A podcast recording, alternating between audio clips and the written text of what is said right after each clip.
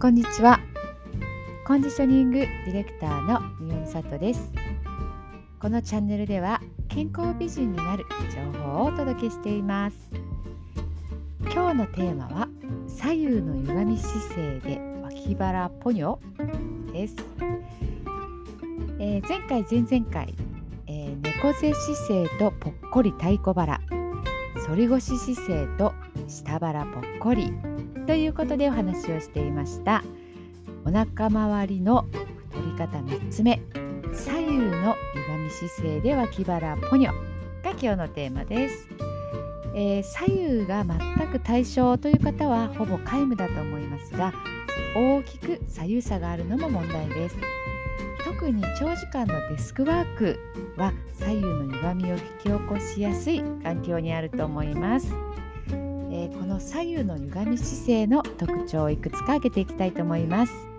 まず1つ目背骨が歪んでいる。2つ目肩の高さが違う。3つ目骨盤の高さが違う。4つ目ウエストのくびれ方が違う。5つ目どちらかに重心がかかりやすい。背骨が歪んでいる。肩の高さが違う。骨盤の高さが違う。ウエストのくびれ方が違うどちらかに重心がかかりやすい。私はスカートがウエストで回っていつの間にか左サイドにあるはずのファスナーの位置が移動しているということで左右差に気づいたことがあります。また骨盤の左右の高さの違いでパンツの裾が片方側だけ擦れているといったことも経験しています。特に子供が赤ちゃんの時に片側の骨盤に乗せる癖がついていてその時に大きく体のバランスを崩したなと反省をしています、えー、親側の抱き癖ですね。多分右手を使うために左側の骨盤に赤ちゃんをたがらせて抱っこしていた女性が多いのではないでしょうか。そんな左右の歪み姿勢の問題点、えー、1つ目は顔が歪む。つ目腰痛になりやすい。3つ目くびれに差ができる、えー、4つ目脇腹が太る。顔が歪む。腰痛になりやすい。くびれに差ができる。脇腹が太る。脇腹ポニョですね、えー、そしてどうして脇腹が太る？脇腹がポニョとなってしまうかというと右利きの人は右の脇腹が縮みがちで左利きの人は左の脇腹が、えー、縮みがちになります。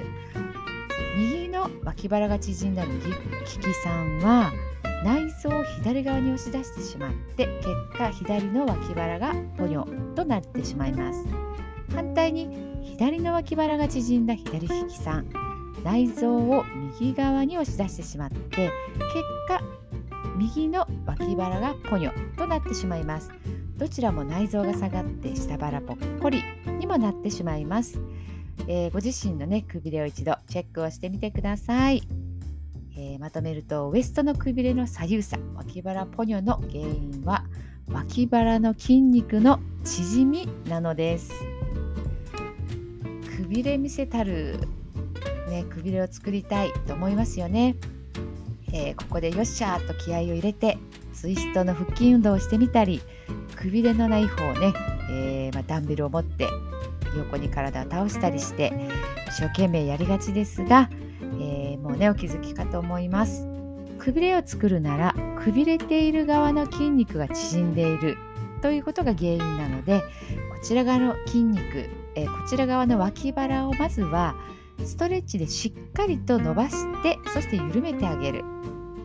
ということがね必要になってきます。これが左右対称のくびれ作りの、えー、対策となってきます。えー、くびれを作るならくびれている側の筋肉が縮んでいることが原因です。